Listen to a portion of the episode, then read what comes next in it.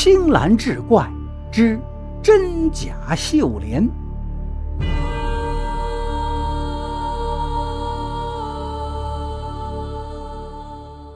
话说太子在殿内踱着步子，看了看昏倒在一旁的姑娘，又看了看那个跪在地上的姑娘，两个人都在一个时辰前被火毁了容。现在他要判断出哪个是自己善良的未婚妻，哪个是未婚妻的杀人犯妹妹。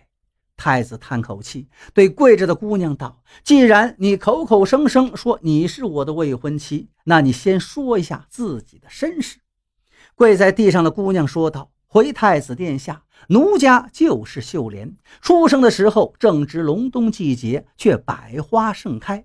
奶娘说我是仙女儿转世，当晚就被大夫填了井。我的母亲是宰相的二夫人，处处受到大夫人和下人的欺负。但是他们可曾记得，我的母亲才是父亲的原配？要不是外祖父被大夫人的爹诬告卖官，我母亲也不会家道中落，被大夫人硬生生从妻逼成了妾。大夫人的女儿是我的妹妹，乳名翠莲。她喜欢和我抢任何事物，包括感情。我起初和大将军的长子凌军相恋，但是妹妹将他抢了去。我至今记得妹妹得意的眼神和凌军变心后的嘴脸。后来我在赏花会上被太子殿下您瞧见，独自葬花的场景。太子殿下喜欢上多愁善感的我，于是我被册立为太子妃。妹妹翠莲心生妒忌，试图取代我当上太子妃，也就是未来的皇后了。她打算甩掉凌军，可是凌军不依不饶，在撕扯中，翠莲当着众人的面将匕首插入凌军的胸口，凌军失血过多而死。翠莲想要将我关在房间里，我和她扭打起来，蜡烛被翠莲不慎打翻，我的脸被烧毁，翠莲的脸也被烧毁，而且昏迷在地。太子殿下，我真的是秀莲呐！你要相信我。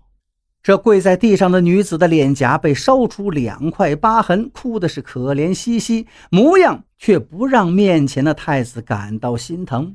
如果这个女人真的是秀莲，那么太子一定会立马扶她起来。然而太子心知肚明，这个人不是秀莲，而是翠莲。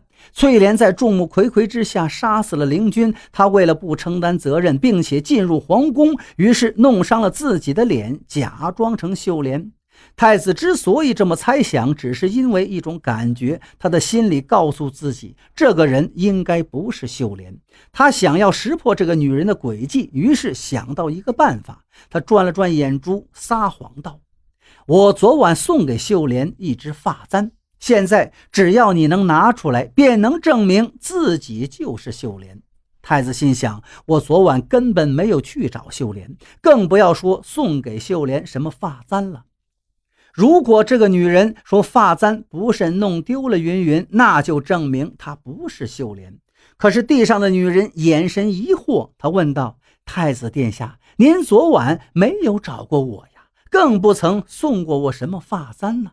太子心下一紧，原来这个人就是秀莲。他赶忙将她扶起，道：“你就是我的秀莲太子妃，而另外一个昏迷的女人才是那杀人的翠莲。来人呐，快把太子妃扶进房间，找女医进行医治，把翠莲就地处斩。”太子妃问女医道：“我的脸可否恢复原状？”女医道。太子妃殿下，您的脸伤势严重，是不会再恢复了。伤口好后，会在两边脸颊上留下明显的疤痕。太子妃心里这才松了一口气，心想：幸好我从昨晚就派人盯着秀莲，才知道太子根本没有送过她发簪。而且刚才太子提到发簪的时候，很明显就在说谎。还好我灵机一动，瞒过了太子殿下。现在秀莲已经成为替死鬼了，真是可怜呐！太子唉声叹气。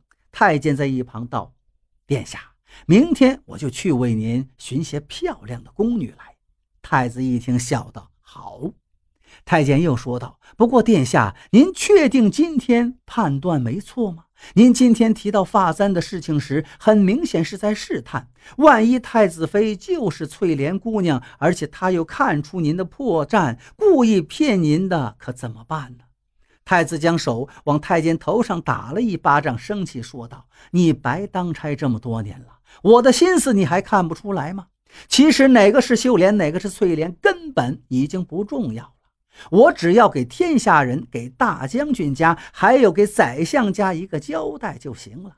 当时我见到那两张被烧得溃烂不像样的脸，可把我吓得不轻。我不想再看到他们了，想要快点结束审问，所以故意卖个破绽，给那个女人一个提醒罢了。